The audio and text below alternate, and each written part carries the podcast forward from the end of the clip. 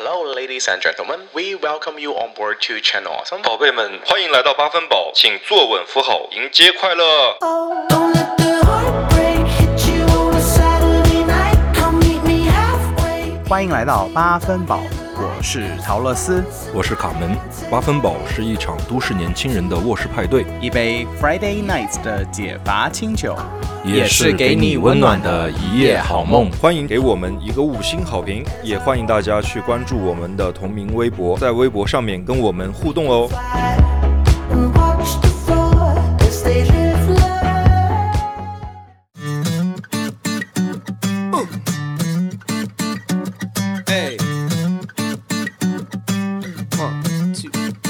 Hello，大家好，我们是八分饱，我是八分饱的陶乐斯。我是八分饱的卡门，然后这一次呢，我们录一个非常走心吗？可以说，不是有台本吗？走什么心？你不要一下就一下就把我们的内幕说出来了。好啦，这一次呢，我们是我与播客三两事，反正也是第一次，我跟卡门两个人坐下来，两个人录一期小单元吧。对哦，我们俩好像没有单独处在一个空间录节目过，总是有别人。重点应该是录节目，不是在空间。OK，这一刻还是来了。哎，卡门，我想问一下你，其实你我我们做播客之前，你自己是不是播客受众？我不是哎，我在跟你做这个节目之前，我完全不知道有这个东西。我最多就是只知道，就有一些电台节目会把它放在那个 app 上面，交通广播、交通广播那种。对另外一个就是有声读书，啊，我就知道这部分分，但好像不知道有这种坐下来坐下来聊天就像一个电视节目，只不过把它只是变成了音频的部分。嗯我真的完全不了解这个行业和这件事儿。我其实我以前呢，我不能说我自己是一个播客的受众吧，但我以前我之前在节目中也说过，我学英文的时候有试过听 TED Talk。我在国外的时候，那时候我买了第一个智能音箱，然后是可以连到各种平台的。我有时候会听一些什么知识性的节目，嗯但我就是泡澡的时候会听，但是听进多少，其实我也没有一个特别熟悉的一个主播，特别熟悉的一个节目，就有什么就听什么。你不是某一个节目的忠实粉丝，说白了就是。我不是，嗯嗯，嗯明白。我发现我身边还是有播客受众的，这是我们其实我没有想到，嗯，因为我做了这件事情以后呢，我发现我身边除了亚当之外，还有一些我的同学，我的一些朋友，其实大家都默默的在听。但是你有没有发现，我们之前有聊过一个问题，嗯播客这件事情相比于视频类的节目是更私人化的。对其实大家不会像视频类节目一样，会马上我看到一个好的节目、有趣的东西，马上分享给大家。然后播客的东西好像都是自己听来自己消化，然后它是有好的感受，也都是很私人化自己的。而且还有一点我想说，就是我觉得播客是适合一个人听的东西。哎，对，做了这件事情之后，你自己有除了我们节目，你有在听其他播客吗？可以说没有吗？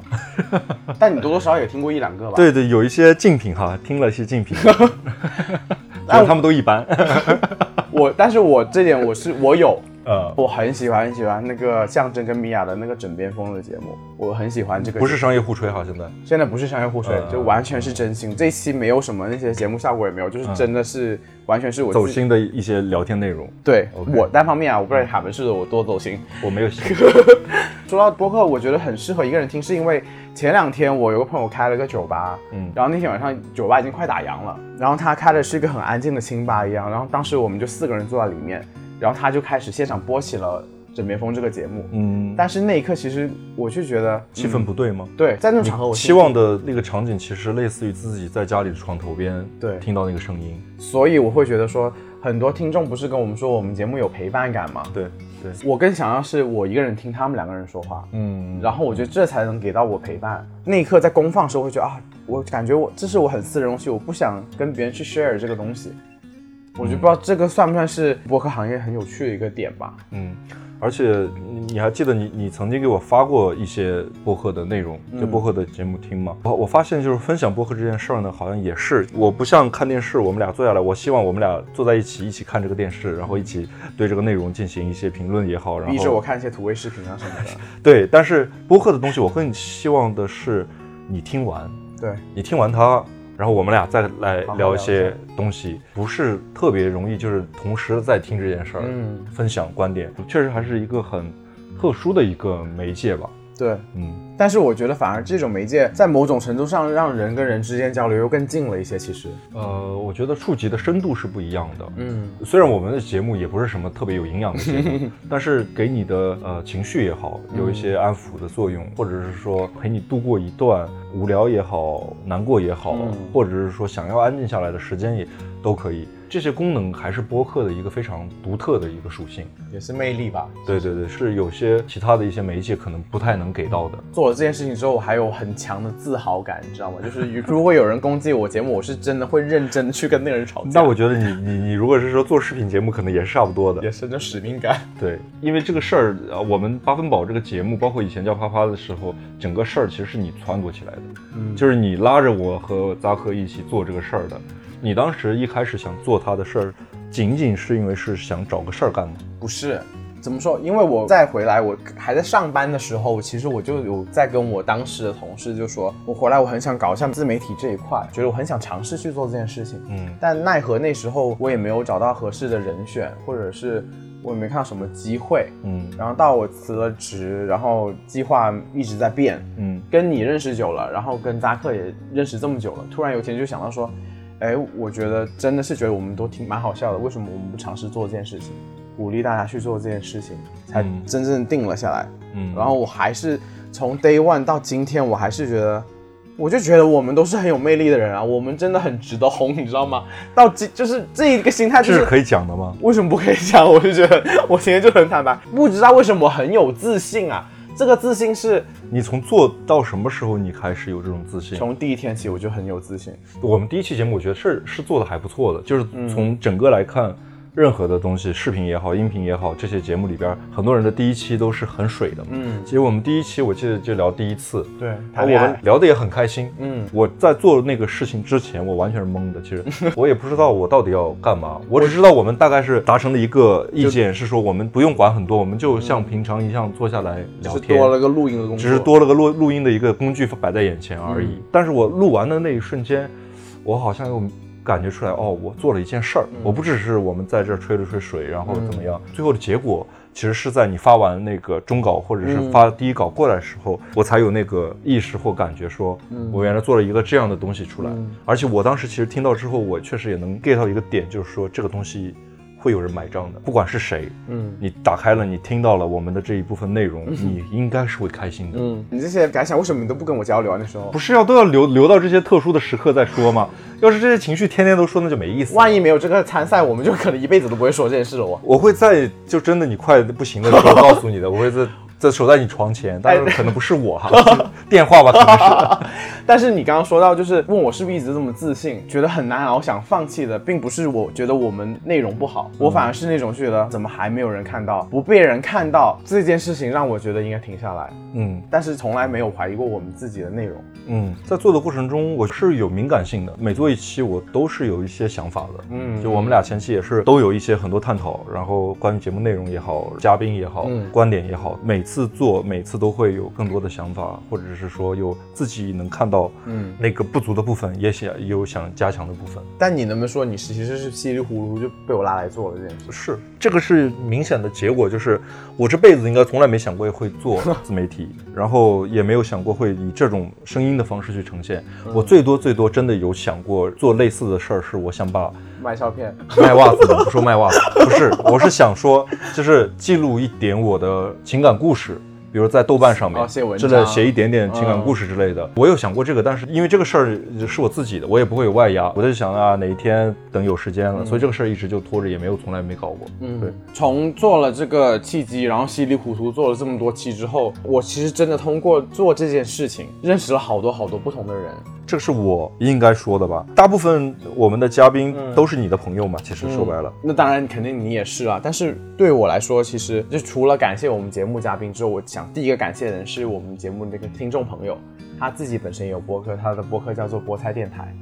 我还很记得是去年过年的时候，第一个陌生人来加了我的微信，我们是在一个不知道什么播客群里，他来加了，他就说陶乐斯，我知道我听一直听你们节目，嗯。他说我也在做电台，然后他也跟我沟通过了，他说有机会我我们两个电台可以合作。嗯。从认识他开始，他把我拉进了好几个其他不同的播客群里面，嗯。然后就让我一步一步一步认识到整个整个群体都在做这整个从业者，不同不同的人，然后从菠菜开始，后面慢慢的认识了德文，嗯。然后认识了秋天跟巨人，认识了杨怡老师，嗯。然后认识了高静莹，还有张曼玉，嗯。好有魅力啊！我没有想到我自己能认识到这么多工作不同、生活的人，但我们同时在做这件事情，在我们每次跟他们聊天的时候，我就觉得我能获得好多好多好多东西。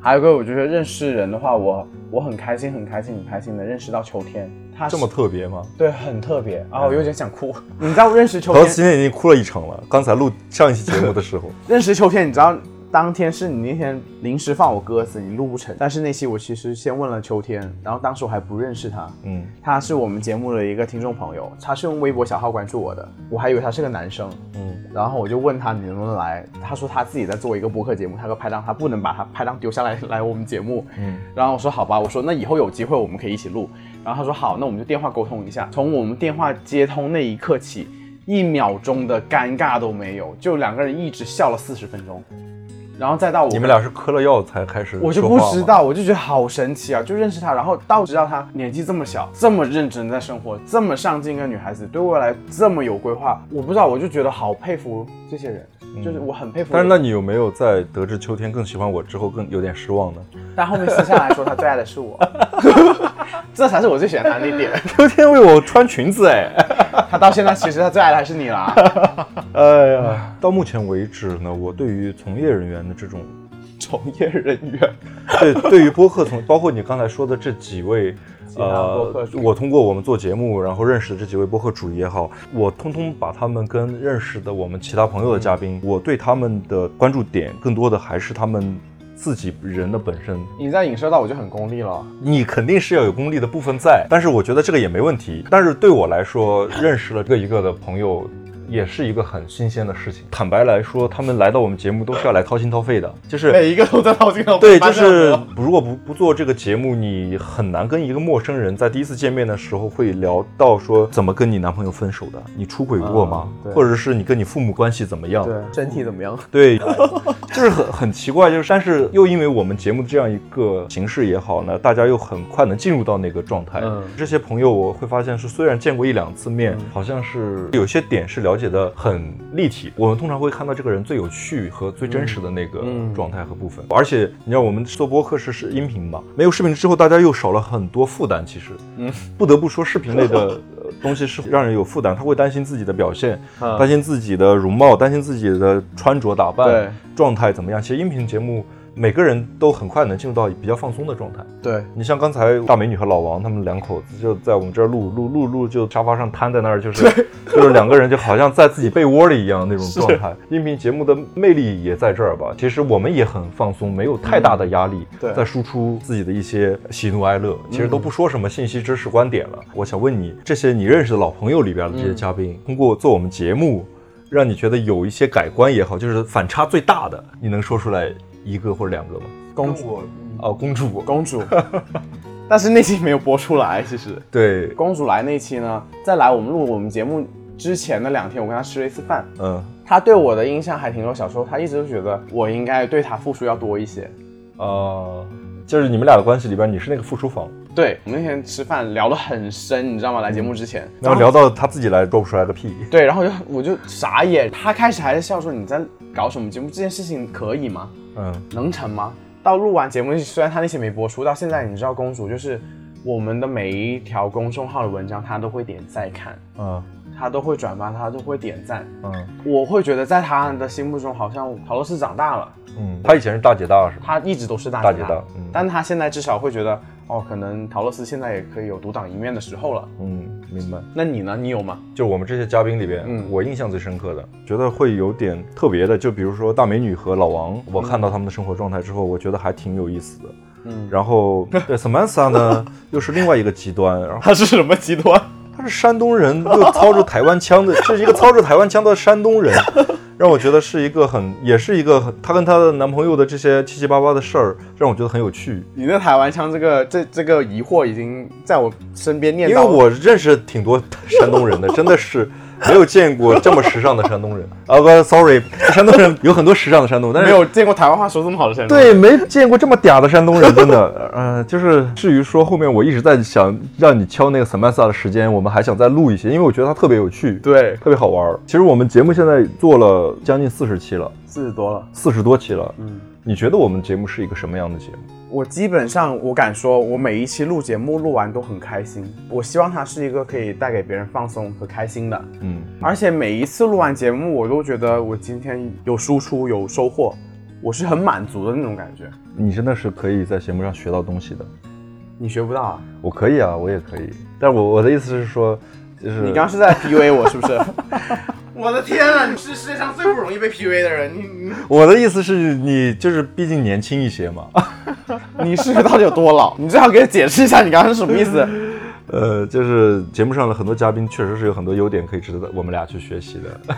就是我我是这样的，嗯我以前每次录完节目，我们俩定完稿，然后发出去之后，我是不会再听的。嗯我会觉得我大部分时候会感觉是，呃，完成了一项工作。嗯但是突然有一天，我印象特别深，是我有一天下班真的特别特别累，嗯然后我在地库里边，在车里，嗯我就想待一会儿。本来以前比如说有这种情境的时候，我会放一首歌之类的。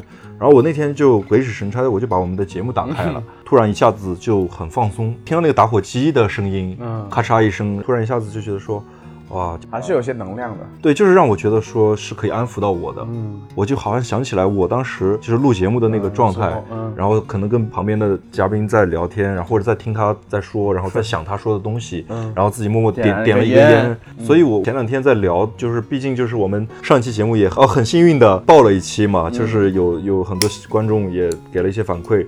然后我当时跟你，我们俩就在想说，我们下一步节目到底要怎么做？嗯要怎么做得更好。然后当时其实其实想了很多，最后我在想说，我们节目一定一定不要丢失掉这种陪伴感，一定不要丢失掉这种让人觉得放松的感受，就是这是我最想要我们节目能传达到的东西。我自己很怕有一天，就是连我们两个做这个节目做完都觉得它不有趣了，这是我最怕的。我就很怕哪天我会因为了这个节目搞到我们两个就觉得啊，做这件事开始有点累，或者觉得不有趣了。因为呃有一个很传统的说法，就是当你把爱好变成兴趣之后，这些事儿就不有趣了，不不有趣了嘛，就是可能很难 work out。但是我觉得我们现在目前做做这个节目的这种心态，好像还不太像那个把爱好做成，还没有吧？我觉得因为我们好像做的不是一个什么工业化的产品。我们也其实没有要硬输出些什么东西，其实对我们俩目前来说没有什么 KPI 的部分，只有就是说要保持更新频率的部分，但是也是会尽量的去照顾大家的时间啊时间精力。总体上来说还是还是比较轻松的嗯，啊。那说说做我这件事情对你生活的改变呗。对我生活的改变，目前来说，我好像生活中也多了一点期待的东西，期待听众的反馈了。说，哎，我们今天聊的这样的一个问题，我们的听众听到之后，他们怎么看？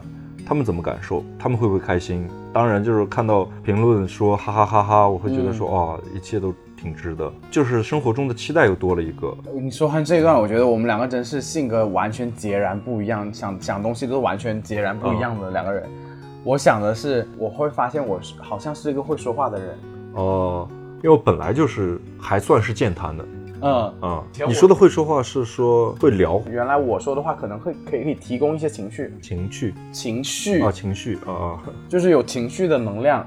以前我我一直觉得我自己是一个虽然是开朗的人，也是一个幽默的人，但以前我没有认真想过这件事情。嗯，但是做了这个节目会发现，第一会很开心啊，像你说的，就是你希望有反馈嘛。第一点是发现原来是有人愿意听我们说话的，嗯，给了你更多的自我认知的一个机会，有也锻炼我自己说话能力吧，生活方式也变了。生活方式变很多。我目前来说，其实我的生活方式没太大变化，嗯，因为我平常工作这些都没有什么调整，我只是在业余的时间，说白了就跟以前一样，我们坐在一起聊聊天。目前来说差别还不大，对。像为什么我总觉得你做了节目之后，你人会放松了很多？不知道为什么，我就有这种感觉。其实是你了解我更多了。我本身其实不是那么跟的一个人，我觉得我是可以放松的，但可能之前做节目之前，我们俩交流的也没有这么多。嗯，然后我跟你相处的久了，就是熟悉感更多了嘛。说白了可能，也是，互相会觉得说放松一些。也成就了我们两个的友谊吧。我们俩的事业是吗？对的。最后问卡门一个问题啊，嗯，你对哪一期节目最满意？其实这个问题我们在以前的观众问答里面也说过了。是吗？啊但我这次答案可不太一样，我的答案也变了，其实。我答案是下一期。真的，陶陶乐斯一个大白眼。我是真的，我是觉得说，我们现在其实做了四十多期，就像我之前跟你也说过很多次，就是嗯我在做第一期的时候，我觉得是好玩儿，嗯我做到第十期的时候，我觉得哇，我们还能做这么久哎，就是这个事儿我们一直能做下来。嗯做到第三十期的时候，我突然发现说，我想把这个事儿做好。嗯，哦，这是我很有体会。我想把这件事做得好，或者说做得更好。这个陶乐斯是非常有体会的。我之前可能录节目，主要的 陶乐斯的首要要解决的任务就是敲我的时间，就追我的时间。然后到后面，我到第三十期往后，可能我会主动的找他去聊一些我对节目的一些想法，嗯呃，内容的想法之类的。其实就是这样的，就是我会有一个期望，说我们的节目可以往后走得更远也好，走得更好也好。这个答案看似是功利的。但是也是真实的，我就把这一部分占住吧，然后你来讲一些，就是你真的给我讲一期，你最好不要说是杨一老师那一期。最近一定要剪掉。我的意思是说，我们俩 两个人都已经这么功利了吗？我想说的不是一期，是一个系列。我真的很喜就是被删掉那个系列吗？不是，我最喜欢系列其实是听众朋友问问答。深呼吸翻版是什么意思？你解释一下。没事，我以为你要走就跟我一样的路数。我这摆明就不是我很走心，我是真的有心的。好，我要听你怎么讲。我会喜欢这系列是从第一次做到第二次做到我们刚做完没多久，嗯，很有趣。就是其实你想想看啊，我不知道你我们不要一直自己夸自己，好吧？就我们既然录了这十十几分钟，有差不多百分之九十在自己夸自己。那我就是很喜欢夸自己的一个人。OK，第一点，说真的，我不知道你有没有体会，就是你以前看一些视频啊，什么各种东西啦，当人家去说，哎，要观众反馈，要你问问题的时候，嗯我其实是那种问不出问题的人来的。哦，你是吗？我也是。对，就是真心话大冒险的时候，我我真的是问不出来什么真心话，对就是要那么几个一样对三四个问题，问完之后我说还有什么真心话要问？对，然后从第一次，哇塞，来了这么多个问题，然后到第二次问题更多了，虽然第三次没什么问题，就是问题越来越多。第一次录我们录得很开心，分了上下集，嗯然后到第二次我们几个跟跟小百合跟潘金莲那期是我们第一次录超过两个小时的，嗯那期录完之后又累，嗯但是剪完我很记得我剪那期的时候，每一次剪听众问问答这个我都狂笑不止，呃，一个人在剪在抖，我真的很佩服能问出问题的这些朋友，也很感恩大家问了问题。这个系列是我真的很喜欢的，嗯，然后我们今后也会继续做下去。对，如果是说抛开我刚才的那个观点之外，说我最喜欢的我们之前录的那些节目里边，我最喜欢哪一期？我觉得我会很喜欢，我会很喜欢要不要哪一 list？给你打开看一下？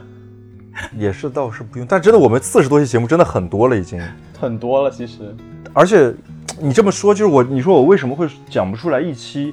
因为好像我们我每期都是在认真的在表达这件事。我在回想我到底说了些什么嘛，嗯然后发现不管是我们在聊电影的时候，嗯，然后还是说跟秋天和那个巨人我们在在聊那渣男，渣男被渣男，发现跟对面的这些人在交流观点的时候，大家都很多观点，就是很多想想说的、很表达的东西。然后聊到我印象特特别深的那个小点，就是马上要世界末日了，然后要怎么个死法的时候，大家都是在一个很好的状态下，嗯，没有哪一期让我觉得说，哇，这一期是我发挥的特别好。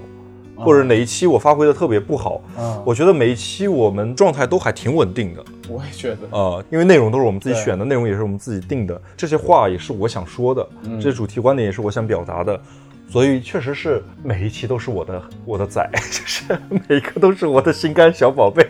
刚刚想了这么久，还是就是很官方，不过不要紧了，大家就能更立体的了解到卡门就是真的不适合走心了。嗯，好啦，那今天呃这一期就是其实也是很临时这样决定录，就小总结一下。对也然后虽然你想走心，但是就是心这个东西，我觉得我们的情绪都在节目里边儿。然后今天总结完，回想一下这一路，其实一年多了。不管这个我们的节目最后会到什么样的一个阶段，觉得这一路我们做的这些事儿都是值得的。哎，我会很自豪哎，如果就是哪天我不做这件事情，回归到以前真的就是因为感谢科技，就是这些网络这样东西，我们东西不会像以前做一件事儿可能就没了真的就没了。嗯对然后给到我们听众的朋友的陪伴也都是真实发生过的。对这些东西确实是我是在做这件事之前从来没有感受过、体会过或者是思考过的。嗯我现在我觉得，不管以后到哪个阶段，这段经历对我来说都是一个很特别的。刚录完那个父亲节那一期，我可能哎呀，我会给儿子听吗？